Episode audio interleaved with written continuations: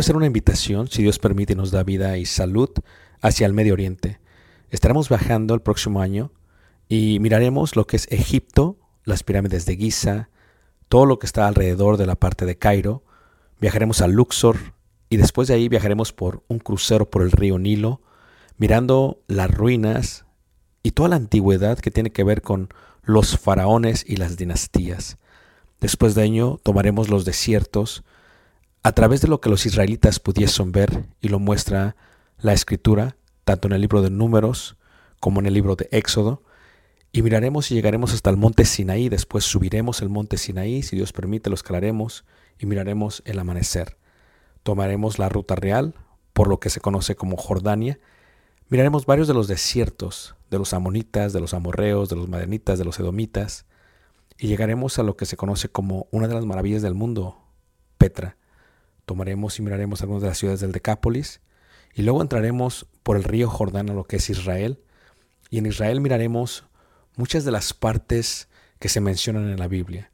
Durante este viaje, si Dios nos permite, podremos aprender juntos la arqueología, la cultura y también aprenderemos mucho de lo que dice la palabra de Dios y daremos vida a ello mismo en los lugares donde se menciona. Esto será de gran bendición para mí y yo sé que Dios nos bendecirá a todos juntos si es que quieres aprender ello. Una vez más, si quieres más información, puedes visitarnos en la página personal ricardobarrera.us y esperamos Dios nos permita llegar a ese momento. Dios suerte bendiga y espero esta próxima clase sea de edificación para ti, lo cual fue para mí cuando... Muy buenas noches a todos. Gracias. Estamos contentos de estar aquí. Le decía yo a los hermanos que estuvimos aquí ahí por el 2010, luego 2013, creo, no sé. La primera vez que venimos no había techo, la segunda vez que venimos estaban poniendo las ventanas y ahora ya está hasta pintado, ¿eh? increíble. ¿eh? Eh, parece que fue ayer solamente que, que los acompañamos. Eh, gracias al hermano Pascual y a la hermana y, por esta invitación a los hermanos aquí en, en Texcoco. Nos gozamos mucho de estar con ustedes. Reciban sobre todo un, un ósculo santo de parte de la iglesia a la cual yo sirvo allá en Chicago. Vamos a ver si, si agarra, aunque son las notas. Este, y tenía a Gerardo, tenía desde el 2012 tal vez que no lo veía. Estás igualito. En el, en el corazón de tu esposa estás igualito. Este, oye, ¿cómo cambia, cómo pasa la vida, no? Este, eh, gracias por, por permitirnos estar con ustedes, realmente que nos gozamos mucho. Eh, vamos a tener cuatro lecciones en cuanto a el matrimonio, si Dios permite. Vamos a estar mirando lo que tiene que ver con eh, el único pacto que se hace antes del pecado, que es el matrimonio. El matrimonio, un pacto muy sagrado, un pacto eh, muy, muy especial, el único pacto que compara Pablo con la iglesia y con Cristo. Las notas que eh, tomamos son de tres escritos que hicimos, así que vamos a ver todo esto. Primero, para dar de alguna u otra manera un, un panorama, lo que vamos a hacer es que eh, vamos a hablar de las siete etapas del matrimonio. Eso es lo primero que vamos a hacer. Vamos a hablar de las siete etapas del matrimonio. Y si me acompañan, vamos a dar la lectura para iniciar en Génesis capítulo 35, en el versículo 16 al 20. Génesis 35, 16 al 20, donde vamos a leer lo que tiene que ver con, este, este, este tipo de amor. Eh, bien, lo decían, el matrimonio no es algo fácil, es complicado, es increíblemente difícil. Para aquellos que estamos casados, eh, nosotros ya con mi esposa, gracias a Dios, tenemos 30 años de casados, tres décadas de casados. Es increíble que el tiempo pasa tan rápido. Y ciertamente cada año que va pasando es una nueva experiencia y es una nueva adaptación a lo que es el matrimonio. Pero para entender el concepto del matrimonio, lo que vamos a ver primero son las siete etapas del matrimonio. Y en Génesis capítulo 35, versículo 16 al 20, dice así la palabra de Dios. Dice 16 al 20 del capítulo 35, dice, después partieron de Betel y había aún como media legua de tierra para llegar a Efrata. Cuando dio a luz Raquel y hubo trabajo en su parto, y aconteció como había trabajo en su parto, que le dijo la partera, no temas, que también tendrás este hijo. Y aconteció que al salírsele el alma, pues murió, llamó su nombre Benoni, mas su padre lo llamó Benjamín. Así murió Raquel y fue sepultada en el camino de Efrata, la cual es Belén. Y levantó Jacob un pilar sobre su sepultura. Esta es la señal de la sepultura de Raquel hasta hoy. Cuando vemos el matrimonio de Jacob y de Raquel, lo que tenemos que entender es que su matrimonio nunca llegó a la etapa número 7, a la séptima etapa. Tal vez hubiese querido que llegase, pero realmente nunca llegó. Si tú visitas, por ejemplo, el día de hoy el monte Hebrón, le decía yo a mi esposa recientemente que todo lo que está pasando ahorita en Gaza y en Israel, que estuvimos en la parte sur hace solamente tres meses, hermanos, y estuvimos a un tiro, así donde está la reja de la universidad, así estábamos de Gaza. Increíblemente digo, porque pasa en ese momento y me lo que se va a pasar a nosotros. Y fuimos al Monte Hebrón después, y en el Monte Hebrón se encuentra la tumba de los patriarcas, ¿verdad? Se encuentra eh, Abraham, se encuentra Saraí, se encuentra Isaac, se encuentra Rebeca, se encuentra Jacob y se encuentra Lea. Pero Raquel no está ahí. Qué interesante, ¿no? La tumba de Raquel se encuentra precisamente en el camino de Jerusalén hacia Babilonia por la salida de Belén, en Efrata, como dice aquí.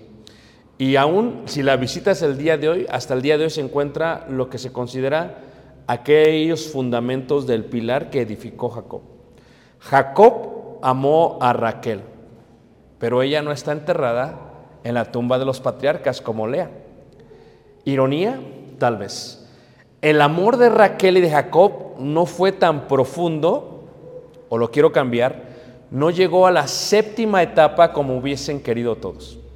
Y entonces lo que vamos a ver hoy y mañana, vamos a ver las siete etapas Vamos a ver las siete etapas, vamos a colocar un poquito de las siete, las siete caras del amor y vamos a tratar de comprender por qué nosotros no podemos llegar a esa séptima etapa.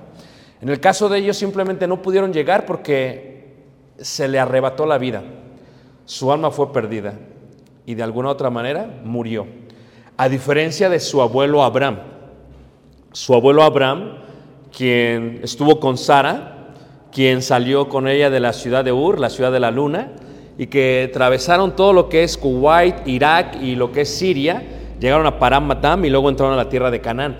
Y cuando entierran ellos, cuando llegan ellos a ese lugar, viven muchísimas experiencias, muchas. Ellos pudieron vivir todas las etapas del matrimonio y pudieron llegar a la etapa más bella del amor. Por eso, si ustedes recuerdan el concepto de Abraham, cuando muere esta Sara, dice la escritura que le lloró, le lloró amargamente. La palabra hebrea es llorar es amargamente, que indica que fue una gran tristeza. Yo no sé si ustedes están casados y no sé en qué etapa están, ni cuántos años tienen de casados, pero muchas personas que tienen ya 50, casi 60 años de casados y uno de los dos se muere, a veces dicen gracias a Dios que se murió porque ya no lo aguantaba. Espero que eso no sea aquí. Eh, o para muchos es muy difícil. Así que voy a pasar brevemente las siete etapas, ¿verdad? Y las siete etapas del amor son las siguientes, ¿ok? La primera etapa se le llama la etapa del romance, ¿ok? La etapa del romance. ¿Y qué es la etapa del romance? Cada etapa, para empezar, no tiene un tiempo determinado. En su promedio, eh, más o menos tienen años, pero no, es, es necesariamente así, porque cada matrimonio vive la etapa en forma distinta. Muchos estancan las etapas. Esto es, mucha gente se estanca y no pasa la próxima etapa. Entonces, lo que queremos hacer en este taller o en estas lecciones es, queremos evaluar nuestro matrimonio, queremos ser sinceros, ¿no? Porque somos puros matrimonios aquí, o tal vez aquí está la esposa y no está el esposo, pero queremos evaluarnos y ser honestos. Porque la idea de poder funcionar y de poder crecer espiritualmente en nuestro matrimonio es que seamos honestos. Eso es la primera parte. Entonces, la etapa del romance es lo que se considera y se ve en Cantar de Cantares. Todo es perfecto. La etapa del romance es lo que se conoce y se le dice recién casados. La etapa del romance es donde todavía están de alguna otra manera de luna de miel. La etapa del romance es que están totalmente emocionados. En la etapa del romance todo luce perfecto. El esposo luce su mejor cuerpo porque está joven, no está gastado. Es el carro último modelo, para que me entiendan. Ahorita ya somos autos clásicos, ¿no? Pero en aquel tiempo era el último modelo. Así que el esposo tenía cabello, el esposo tenía un vigor increíble, tenía una mente muy fina, así era el esposo. No que fuese maduro, pero que tenía eso lo tenía. Y por el otro lado, la mujer también lucía de alguna otra manera perfecta. Esto es, su cuerpo era perfecto tal vez para muchos, estaba en lo que le llaman el prime de, de su vida, está entrando, pasando de la juventud, así que todo está excelente. Todo está bien, el esposo está enamoradísimo, es, es atractiva su esposa, está todo increíble. Ahora, no se ven los defectos. Aquí es donde tu mamá y tu papá y tus hermanos, los cuñados, hablan de los defectos de tu cónyuge y tú no los ves. Donde dicen, no, es un tacaño, o es un codo, eh, tiene un carácter de los mil demonios y tú no es cierto, ¿de qué estás hablando? O sea, todo es alegría. Para ti es el hombre perfecto, la mujer perfecta, no hay ningún problema con él. Esa es la época del romance. En Cantar de Cantares se habla de esta manera, se habla de esa forma de romanticismo, de luna de miel, de traerse uno a otro, de, de amarse, de, de- de- estar físicamente en, lo mejor. Es la parte de la primera etapa, la etapa del romance. Por lo tanto, se enfocan los dos en la idealización del carácter detallista. Todavía el esposo te trae flores, te trae dulces, te abre la puerta, van caminando, te pone al lado de la pared, todo excelente. Y tal vez cuando pasa ese tiempo, ya ni te abre la puerta del carro, ya no te deja pasar primero. Si va al baño, te olvidas del baño, él tiene que acabar lo que tiene que acabar y luego entras tú. Se cambia el paradigma total. Entonces, ¿qué sucede? Del otro lado hay mucha paciencia durante este tiempo, cometen errores, la mujer quema los, quema los frijoles, quema el arroz, no te preocupes, mi amor, vamos a comer unos taquitos afuera. O este, tipo de relación, ¿verdad? ¿Alguien se acuerda de esa, esa etapa, hermanos? ¿Sí? ¿Sí? Excelente, a es como que wow. Bueno, pero todas las etapas tienen que terminar. Y en ese sentido, la etapa del romance termina. Y entonces entra la segunda etapa. La etapa del romance no podemos dar un tiempo, pero normalmente dura entre seis meses y un año y medio. Que entre, 12 y 10 entre 6 y 18 meses es lo que dura. Es cuando se pasa toda la, la idealización. Y luego viene la segunda etapa, y es la etapa de la desilusión. Y en la etapa de la desilusión, finalmente te das cuenta el hombre con el que te casaste, la mujer con la que te casaste. Finalmente la ves sin maquillaje y dices, wow, esto no fue a lo que yo me comprometí. Finalmente el carácter cambia. Se cae. Yo doy consejería prematrimonial. Ahorita estamos dando cuatro, porque va a haber cuatro bodas, si Dios permite, dos este año y dos el año que viene. Entonces estamos trabajando mucho con eso. Y, y le digo a los muchachos, es que tú no la conoces. O sea, tú piensas que la conoces, pero no la conoces. Realmente ni sabes cómo es. No la conoces, ¿ok?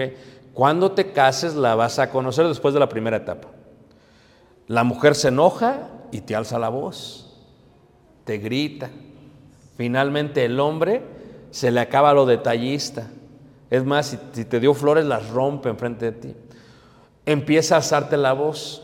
Posiblemente hay jaloneos, ojalá no, pero hay jaloneos. Azotan las puertas.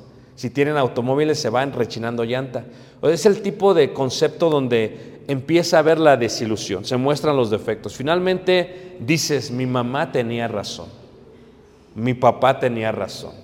Es cierto, no lo pude ver. Dices tú, qué tonta fui, cómo no me di cuenta. Entonces hay una gran desilusión. Entonces cuando se desilusiona es muy normal, ¿eh? Vienen los hijos. ¿Quién tuvo hijos en los primeros dos años, hermanos? Eso acelera la desilusión. Ok, Te voy a decir por qué. La acelera porque los hijos muestran el carácter que tenemos. O sea, dejamos de ser pacientes, porque el niño es niño y es bebé y es bebé y demanda muchísimo. Es más, nunca puedes eh, imaginar cómo un ser humano tan pequeño demande tanta atención. Y entonces finalmente te das cuenta que si el esposo no es responsable, se olvida de ti. Y estás tú sola con el bebé. Y no te ayuda porque él trabaja. Entonces viene esta etapa de la desilusión. No es por tiempo, ¿ok? Muchas veces y mucha gente se queda en esa etapa toda su vida. ¿Tú nunca has visto dos eh, eh, gentes mayores, tal vez hermanos, se la pasan quejándose el uno del otro? Se la pasan insultándose. A veces dicen, no sirves para nada. Eres un inútil. Es más, ni siquiera sabes caminar bien. Cuando duermes roncas, es un concierto. Es más, se extiende la parte de que de una cama matrimonial se hacen dos camas individuales. Luego se hacen dos recámaras porque quieren dormir. Y es este concepto que es real. Mucha gente no sale de ello. O sea, no, esto no es un tiempo. La etapa de la desilusión puede ser desde el segundo año, puede ser toda la vida, puede ser el segundo año hasta el décimo año más o menos. Entonces, es una etapa difícil, una etapa complicada. Luego viene la tercera etapa, la etapa del poder.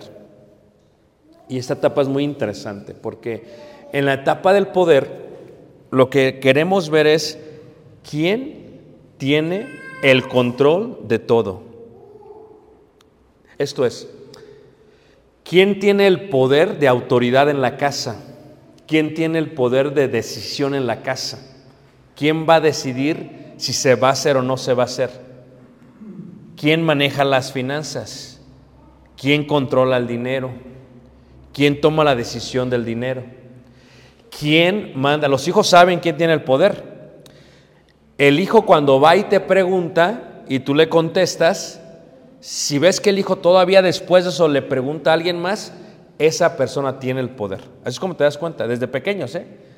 Porque si te pregunta a ti, tú dices no y todavía va y pregunta, déjame decirte que tú no tienes el poder en tu casa, aunque seas la cabeza del hogar, aunque seas el hombre del hogar.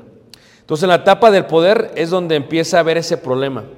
Mucha gente se divorcia durante este tiempo. Mucha gente se separa durante este tiempo. ¿Y por qué se separa? Porque simplemente no puede. Ahora, hay varios tipos de seres humanos, ¿verdad?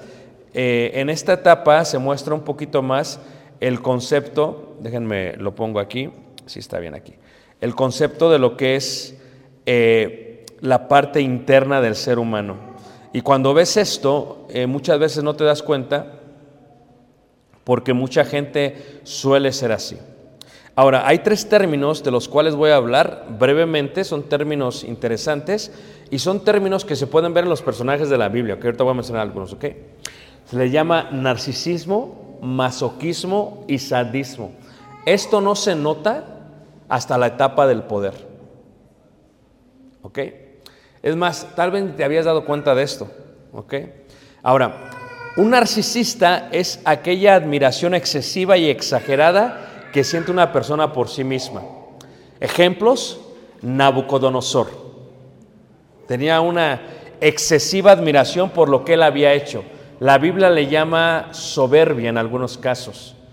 Una persona narcisista es de esa manera. Es una persona que se siente así en cuanto a su aspecto físico, sus dotes o cualidades. Diótrefes, en el caso de la carta de Juan, es lo mismo. Una persona que quería tener el primer lugar y que no permitía que nadie predicase en su congregación porque él dominaba, él controlaba. Es una persona narcisista. ¿Cómo lo ves tú en el matrimonio esto? Es una persona que sigue cuidándose de más a sí mismo sin considerar a su esposa. Y por lo tanto humilla a su cónyuge diciendo las siguientes expresiones. Tú no sirves para nada, tú no sabes, tú no acabaste la escuela, tú ni, o sea, lo, lo siguen humillando constantemente. Entonces, ¿por qué lo hacen? Porque una persona narcisista siempre va a querer tener el poder y el control. Va a querer dominar. ¿Ok? No sé si aquí hay algunos de esos. Eh, no voy a preguntar porque si no, no duermen bien esta noche, ¿ok? Luego vemos el otro término que es el masoquista. Es el placer que se experimenta con un pensamiento, situación o hecho desagradable o doloroso. Es aquel que al recibir actos de crueldad o de dominio, siendo víctima, se hace la víctima. Esto es, el masoquista es la persona que tiene que recibir este control y dolor de alguien más. Mira, cuando tú trabajas con tus hijos, por ejemplo, tus hijos, si tú les pegas mucho, no que está mal pegarles, la Biblia indica que la vara, si no hay vara, avergonzará a su madre, ¿ok? Pero si tú les pegas por cualquier cosa a tus hijos, empiezan a crecer traumados. De tal manera que el hijo piensa que la manera de amar es que golpeando. Cuando ves un niño que llega a la escuela y le pega a los demás, es porque está replicando lo que hacen en su casa. Cuando ves un joven que crece y tiene su noviecita y la empieza a manipular, la golpea, la, amenaza, la jalonea, es porque eso fue lo que le pasó en su casa. Entonces, cuando este, este joven llega a la madurez y viene a Cristo, se supone que este joven deja el hombre viejo ¿qué? atrás hasta que se enoja. Porque la escritura dice eh, claramente que, eh, que no demos eh, lugar al diablo. Airaos, pero no qué. No se ponga el sol sobre vuestro qué. Ni deis lugar a qué. El masoquista es una persona que si le pegaron mucho, llega un momento que piensa que así se ama. El masoquista es cuando tuvo una madre narcisista que lo abusaba y lo abusaba y lo abusaba y lo abusaba. Entonces él piensa, dice, ok, la manera en que yo puedo amar a alguien es que me golpeen. Alguien me golpea, yo lo estoy amando. Por eso tú no entiendes por qué una persona que está casada y la golpea a su cónyuge y la golpea a su cónyuge y la golpea a su cónyuge, ¿qué hace? ¿Por qué regresa con su cónyuge? Porque ella piensa que es su amar. Y luego malinterpreta la parte de la Biblia que dice, el amor es sufrido. Y dice, ah, sufrir es amar, porque aquí dice el amor es sufrido. No, no es cierto. No lo que indica el amor. Pero bueno, hay gente que es así. Y luego viene la parte sádica, el del sadismo. Es aquel que se caracteriza por la tendencia a reaccionar de forma súbita, brusca, presentando reacciones emocionales intensas y sin justificación. Y obtienen una gran satisfacción humillando a otras personas. Suelen ser rígidos, autoritarios y dogmáticos en qué? En sus qué? Creencias. En la etapa del poder es cuando se batalla aquí. ¿Quién va a dominar la persona que tiene estas tendencias? ¿Ok? Eh, yo tengo muchos años en el ministerio ya y una vez vi a un joven que llegó a mi oficina y llegó todo rasguñado, así, así rasguñado. O sea, antes eh, era normal que el hombre abusase físicamente de la mujer. ¿Tantos de acuerdo con eso, hermanos? Pero poco más y más se va dando cuenta que la mujer es media abusiva también, ¿a poco no? Hasta le hicieron su programa de mujeres asesinas, ¿no? Algo así. Ya es otra cosa. Entonces, ¿qué pasa? Cuando llegó el muchacho, pues yo en forma de broma, para calmar la situación, le dije, ¿qué te pasó? ¿Tienes un gato en tu casa o qué? O sea, cuando ve ese tipo de abuso, es parte del dominar el control. Dominas el control. Es quién tiene el control, quién es el que, quién es el que va a estar eh, eh, controlando la situación o el matrimonio. ¿Alguien de aquí ha pasado por algo similar? Bueno, no hablemos porque nos metemos en problemas. ¿ok? En la etapa del poder es cuando si la mujer le da dinero a su madre, le ayuda con algo y el esposo no sabe, le va como en feria. hermanos. Es donde hay infidelidad financiera, donde la mujer gasta y gasta y gasta y el esposo no sabe que están endeudados. Empieza a haber estos problemas. La etapa del poder es una etapa que mucha gente tal vez nunca la sobrepasa, nunca la superan. ¿Y por qué no la superan? No la superan, hermanos, simplemente ¿por qué? Porque siempre están peleando como perros y gatos todo el tiempo en su casa. Yo he visto hermanos en la iglesia, gente mayor de 60 años, de 70 años, hermanos, que siguen peleando, hermanos. No se pueden ni ver. O sea, en la casa se pelean, se comportan bien mal, se enojan y aún sus hijos me han dicho, hermanos, que yo no me quiero casar. ¿Por qué? Porque cada quien habla de cómo le va en la feria. Hay unos que se suben a los juegos, no hay problema. Pero hay unos que en el primer juego se vomitan. Entonces, si ellos lo que ven en su hogar es este tipo de matrimonio tóxico, no se van a querer casar. Porque ven el matrimonio como una tortura. No como una bendición, sino como una qué? Maldición. ¿La que me está siguiendo, hermanos? Tercera etapa, ¿ok? Si puedes superar estas tres etapas, si lo puedes lograr, entonces vas a tener una gran bendición. Porque vendría la cuarta etapa, la etapa de la estabilidad. Es una de las más bellas y hermosas. Esto es, es donde la pareja se ve como un amigo. Si te das cuenta cómo Jacob y Raquel nunca llegaron ni siquiera a esta etapa, si tú examinas la vida de Jacob y Raquel, ¿qué es lo que pasa, hermanos? Llega un momento que Raquel sigue peleando con su hermana Lea por el dominio, por el control de su cónyuge, de Jacob. De tal manera que Raquel lloraba y lloraba porque no le podía dar hijos a quién? A Jacob. Lea se aprovecha y tiene uno, dos, tres, es más, el primero le llama, eh, ¿cómo le llama? Rubén y al segundo, Simón el tercero, ¿cómo se llama? Y cuando viene esta parte del tercer hijo, porque se lo da a través de, la- de las criadas, de las siervas, le llama Leví, igual al tercer hijo.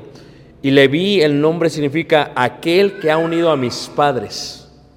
¿Qué es lo que hace esta eh, Lea? Se aprovecha de la esterilidad de su hermana. Y su hermana nunca puede llegar a la etapa de la estabilidad. Por eso cuando finalmente, hermanos, tienen a José siendo el preferido de Jacob, porque finalmente la que amaba le dio un hijo, pero viene el segundo y se muere, nunca pueden lograr pasar a la otra etapa. No se puede. Porque en esa etapa es en la etapa donde se ven ya como un amigo, se ven como un compañero de vida, como alguien con quien es posible reírse de las cosas.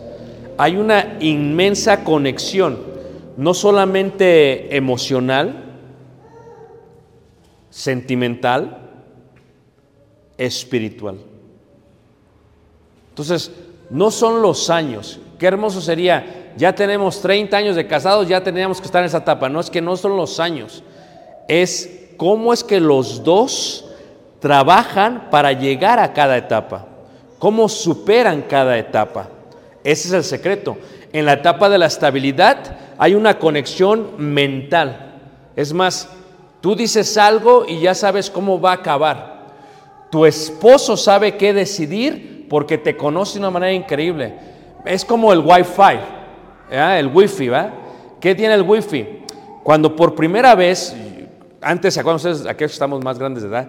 Conectábamos para el internet, se conectaba en una qué? Se conectaba en, en- en la computadora y en un cable, era directo, era por cable. ¿ah? Y luego viene esta parte de wireless, sin cable. Wi-Fi, Wi-Fi. Y es increíble, hermanos, que se comuniquen en el aire. Yo que estaba como, wow. Yo estuve encargado de, poner ese sistema en los McDonald's de toda la área de Chicago. A mí se me hacía increíble, hermanos. ¿Cómo pasa la información? ¿Cómo la manda? ¿No? Es como que, ¿cómo sucede esto?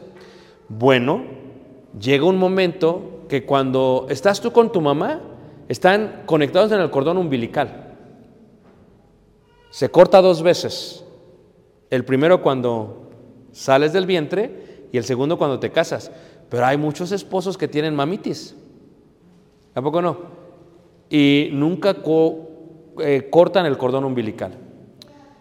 Con la esposa llega un momento en que están así conectados, pero después están en Wi-Fi. Y no falla la señal. O sea, siempre tienen señal. ¿Qué quiere decir? Yo ya sé, es más, ayer eh, Dios me dio la oportunidad de cocinarle a Caleb y a Tali. Les cociné ayer. Tuve la oportunidad de cocinarles una cena. Y entonces ya los conozco. O sea, porque los amo, tengo que saber lo que quieren antes de que lo pidan. Entonces, a Caleb le hice sushi. Ya sabía que eso es lo que le gusta y eso es lo que se va a comer y lo va a disfrutar. Y a mi esposa le hice un salmón eh, horneado, ¿verdad? Con espárragos y con papas. Ya sabía. O sea, es, sin que me digas, ya sé lo que quieres. ¿Verdad? No es como el esposo que le dice a la esposa, ve a la tienda y me traes esto y esto y esto, y todavía llega el esposo después de 30 años y le trae el champú equivocado, el jabón equivocado. Dices, ¿qué está pasando aquí? O sea, ya hay una conexión mental increíble. De tal manera que los dos se conocen. Si el esposo no escucha a su mujer, nunca llegará a esta etapa. O si están peleando por el poder, lo va a hacer a la... Hay gente, hay esposos y esposas que a la mala lo hacen para tirarte una zancadilla. No es que no sepa qué te gusta, lo hace para que te duela. No es que sea sádico el hombre, simplemente que tiene características sádicas. Y entonces te lastima, ¿no? La etapa de la estabilidad es aquella donde, a pesar de que los hijos causan sinsabores, porque los hijos son hijos míos, los hijos te van a causar problemas. Yo le dije a Tali, ¿sabes qué? Eh, yo trabajé en finanzas, entonces yo trabajo por números y hago presupuestos, ¿no? Entonces, si hace un presupuesto, yo tengo que presupuestar que Caleb me va a sacar de quicio, que va a cometer errores. Además, todavía no tiene licencia, tengo que presupuestar que va a chocar. ¿Me entienden lo que estoy diciendo, hermanos?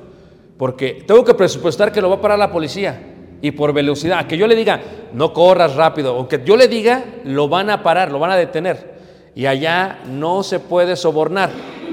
Bueno, como cristianos acá tampoco va, pero ya es otra cosa. Entonces, ¿qué sucede? Tengo que presupuestar eso. Cuando sucede esto, aunque los hijos causan sinsabores, los padres permanecen unidos y pueden lidiar con los problemas de los hijos. Una vez le preguntaba a una persona, eh, bueno, la verdad que yo le pregunté a la persona, lo quería hacer en tercera persona, pero ya me pasé.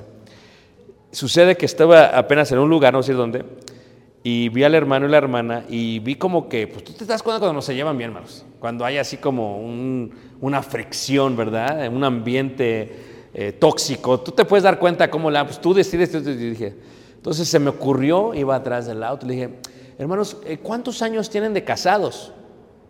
Y eran gente mayor. Cuatro. Dije, ok, ya no pregunto más. Cuatro me dijo, le digo, ok. Entonces, se supone que deberían de estar en la etapa del romance. Asumo que si quedaron viudos y se casaron, debe estar todo bien. Pero luego se me ocurrió preguntar la segunda pregunta. Y la segunda pregunta fue, hermanos, ¿y cómo se llevan? Y me dijo él, pues no lo tienes que saber tú ni te lo tengo que decir yo, dice, pero esta es la tercera mujer que tengo. Y dice, y ninguna me ha funcionado. Enfrente de ella, hermanos. Ok, ya no pregunté más. Hermanos. O sea, ¿qué quiere decir eso, hermanos? A veces uno lo que hace es que le echa la culpa a todos. A veces estás orando a Dios, ¿verdad? Y le dice a Dios, eh, hazme viudo, Señor. Eh, pero de, de mis malos sentimientos, ¿no? Pero hazme viudo. A veces estás orando a Dios y le dices, ay, Señor, este, eh, ¿por, qué, ¿por qué pasa esto? ¿Por qué tengo estos problemas? ¿Por qué la gente y molesta a mi jefe? Mis, eh, y a veces, Señor, pues bórralos de mi camino, por favor. Entonces de pronto abres los ojos y te encuentras solo, ¿no? Y dices, ¿borró a todos o me borró a mí, no? O sea, el problema es que eh, el, judío científico Albert Einstein dijo una vez que es imposible pensar que puedas obtener diferentes resultados si siempre haces lo mismo. En el caso de este hermano, al parecer siempre hacía lo mismo. Es que el problema no es la mujer. Yo trabajaba en negocios y una vez hice algo que fue de inmadurez de parte mía. Estaba con varios eh, ejecutivos en la empresa y nos sentamos a comer y estábamos cenando. Y entonces este, una de las ejecutivas tenía, ya había tenido cinco esposos. Entonces estábamos platicando y todo eso y, se me ocurrió decir algo y, en mi inmadurez, estaba joven, tenía como 25 años, dije, este, eh, una dijo, oh, ¿qué carácter tiene esta? Lo dijo en inglés, el carácter que se lleva esta. Y dije yo, por algo ya ha tenido cinco esposos. Y todos se quedaron en silencio dije, ups, creo que ya cometí un error. Eh, siendo yo cristiano, hermanos, voy esa misma tarde, después de cenar, y le digo a ella, tengo que confesarte algo, dije algo que, discúlpame. Y siendo yo cristiano, dije, ¿sabes qué? Dije esto, esto y esto, y se, se, se súper enojó, más, ¿cómo no? Se enojó y dice, pues ¿quién eres tú para juzgar mi vida? ¿Cómo se te ocurre? Tú no sabes lo que pasé con mis últimos cuatro esposos, por esto con el quinto, ya casi me separo también de esto, y ya no dije nada más. Lo que tú tienes que entender es que si tú no cambias, no puedes pasar a la próxima etapa. Esto no se trata solamente de tu cónyuge, se trata de ti. Y la etapa de la estabilidad muestra de que los dos están estables. Emocionalmente, mentalmente. No están como locos trabajando y trabajando y trabajando y trabajando y trabajando y trabajando y trabajando y trabajando y, y- y ya, ya compramos un terreno, ok, ahora vamos por otro, y ya compramos otro, y ahora por otro. Pues llega un momento que te dice la esposa, pues ¿cuánto es suficiente, mi amor? ¿Hasta cuándo vas a llegar? ¿verdad? O, o te gusta el fútbol, ¿verdad? Y quieres ver todos los partidos, todos los partidos, todos los partidos. Oye, pues ¿hasta cuándo es suficiente, no? Ya, todas las ligas, pues espérate, o sea, nada más una. Está bien que te guste, pero no te apasiones tanto. O sea, esa persona que no quiere cambiar, ¿por qué? Porque tiene meta distinta a la de su cónyuge. Y entonces, ¿qué es lo que sucede? Están en dos canales diferentes. La etapa de la estabilidad permanecen juntos. Y luego viene, hermanos, esta etapa muy hermosa, que es la etapa del amor real. Es, es preciosa, hermanos. En la etapa del amor real eh, es, es, es un momento en que tantos años has tenido como matrimonio, que ya no importa, mira, cuando uno está recién casado, lo digo, estamos puros matrimonios, eh, la intimidad es muy importante, la intimidad física. Es como que, hazte para allá, ¿no? Eh, especialmente el varón. Yo cuando doy eh, un taller similar les digo, físicamente el hombre y la mujer estamos eh, diseñados de una forma, distinta, ¿no? Entonces el hombre, cuando entra, y hablar un poquito más de la sexualidad mañana, cuando el hombre entra, hermanos, ahí como a los 12, 13 años de la pubertad, se dispara su, su, su- le vamos a llamar su apetito por, por la intimidad. Se dispara. Y entonces va disparándose 15, 20, 25 años, 30 años, y a los 35 años pasa algo físicamente. Empieza a perder la parte de su físico, la parte interna. Y entonces eh, aquello que anhelaba empieza a caer. 40, 45 y cae. No solamente cae eso, cae su vigor. Depende cómo haya tratado su cuerpo. Mi abuelo era muy chistoso, ¿verdad? decía mi abuelo. Él no era cristiano, decía, no, mijo, que, que si tú mucha cerveza, mucho cigarro, así me lo. Decía, no vas a servir para nada para tu mujer a los 50 años. Así decía mi abuelo. Entonces, ¿qué pasa? El hombre cae, decae. Eso es algo normal. Pero la mujer es distinto. Porque la mujer entra a los 13 y ella es estable, tranquila. 15, 20, tranquila, 25 años, 30 años, 35 años. Pero a los 36 años, hermanos, se dispara hacia arriba, hermanos. O sea que cuando el hombre va cayendo, la mujer como Elon Musk. ¿Ah? ¿Sabían eso, hermanos? Entonces, ¿qué sucede, hermanos? Muchos hermanos, ay, no me digas, hermano, yo tengo 35. ya". Entonces, ¿qué sucede? El amor real, hermanos, es la parte de que en la parte íntima, aunque no lo creas, sí es importante, pero no tan importante. O sea, es la parte en que estamos juntos, no por necesidad ni por conveniencia. Estamos juntos porque nos amamos. Es la parte en que, mi amor, si tú ya no puedes físicamente, no importa, aún así te amo. Increíble, ¿a poco no? El amor qué? Real. Aquí no buscan por lo suyo, sino por lo de los demás.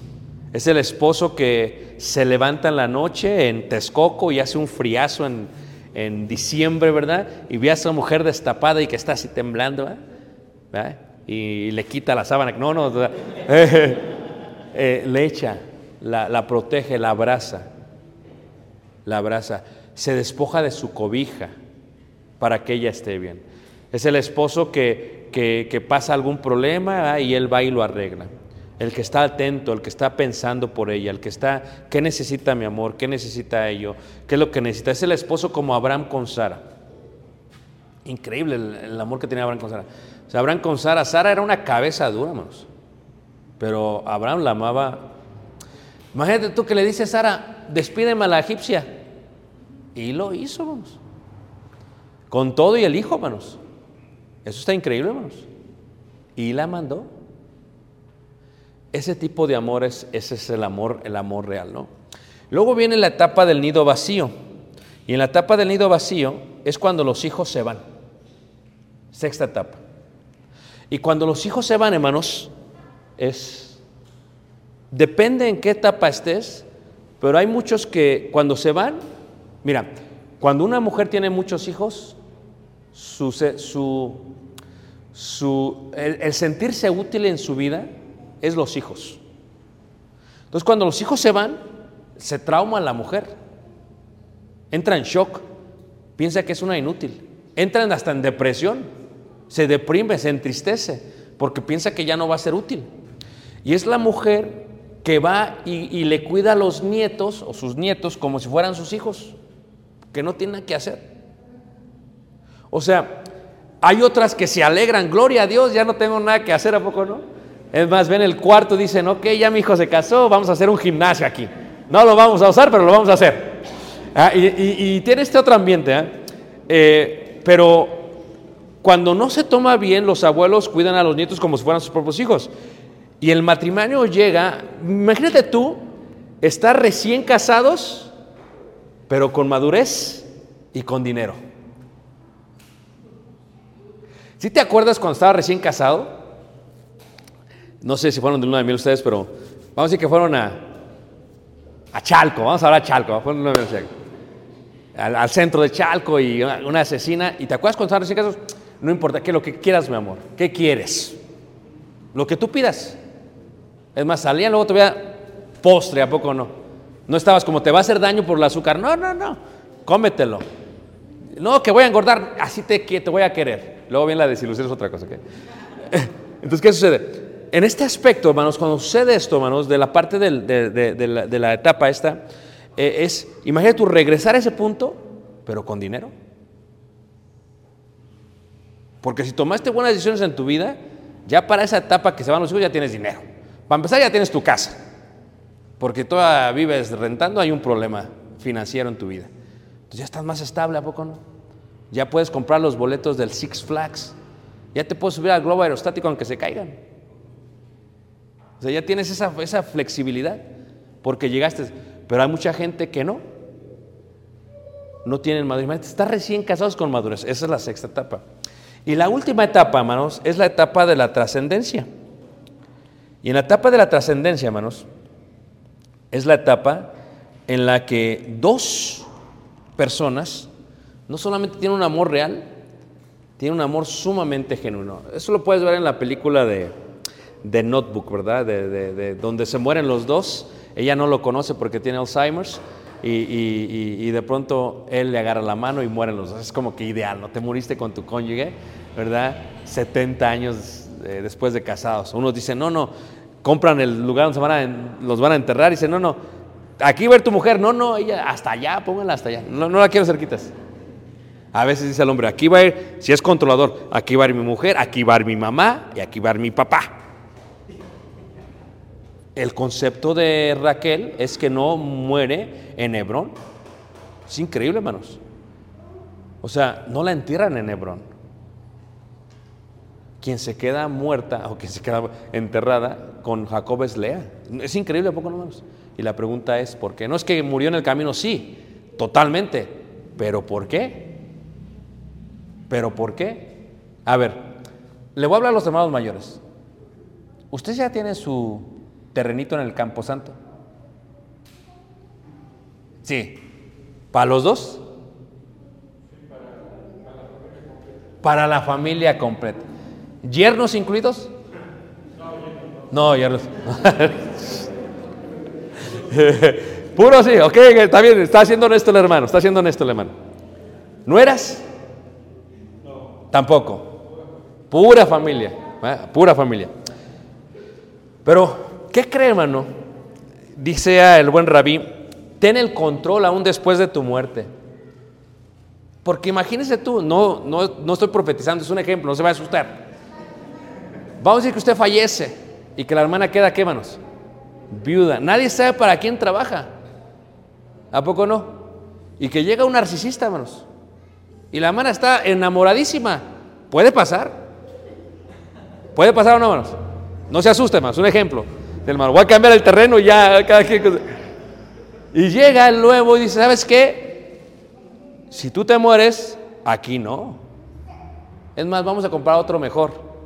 ¿Cómo? Sí, con el, lo que hizo tu esposo. Vendemos la cam- el, el camión, el que van a las platas, lo vendemos. Nadie sabe para quién más trabaja. No se asuste, hermanos. La etapa de la trascendencia es una etapa muy hermosa, eh, sumamente hermosa. Es la etapa en que los dos han envejecido y están alegres con lo que han hecho. Eh, ahí en la conexión a la cual yo sirvo tenemos eh, un grupo así como de jóvenes, uno de hermanos de la tercera edad. Y tienen sus juntas, es más, tienen una cena mañana. Y no mañana, el sábado. Y, este, y cuando ellos se juntan, hermanos, es increíble. Yo me asusto siempre porque siempre que salgo de sus juntas, salgo traumado. Porque lleg- llego y me duele este hueso, me duele esto, me tomo un, un cóctel de pastillas, no ha funcionado la pastilla, mi presión está alta, pero fíjate, todos comen postre al final, con diabetes y postre. Le digo, ¿qué pasó aquí, hermanos? Si me voy a morir, pero que no me muera de hambre, dice mi papá. Entonces, en este concepto, hermanos, cuando ves tú a estos dos, ¿qué fue lo que hizo que llegaran a ese lugar? Las adversidades y pruebas que tuvieron ante Egipto, la esterilidad de ella. O sea, tú ves varios puntos que hacen que puedan superar esto hasta llegar a ese punto de trascendencia. O sea, yo no sé ustedes, pero si llega tu esposo y te dice, ¿sabes qué? Imagínate, hermana, que llega Gerardo y dijera, ¿sabes qué? Agarra todo lo que tienes, nos vamos. ¿Cómo que nos vamos? Nos vamos a Canadá. ¿Te vas tú? No, nos vamos los dos. Porque me habló Dios y me dijo que dejara mi casa, mi parentela, a la tierra que te voy a mostrar. Imagínate. Y luego que llegaras a Canadá y un friazo, manas. Todas esas pruebas que tú tienes con tu cónyuge, superadas, hacen que llegues a la trascendencia. Y entonces en la segunda lección vamos a hablar de cómo manejar esta situación. De puntos importantes, hermanos. Eso será la segunda lección, si Dios permite. Vamos a tomar un descanso de 10 minutos. ¿Qué? ¿Todos aquí?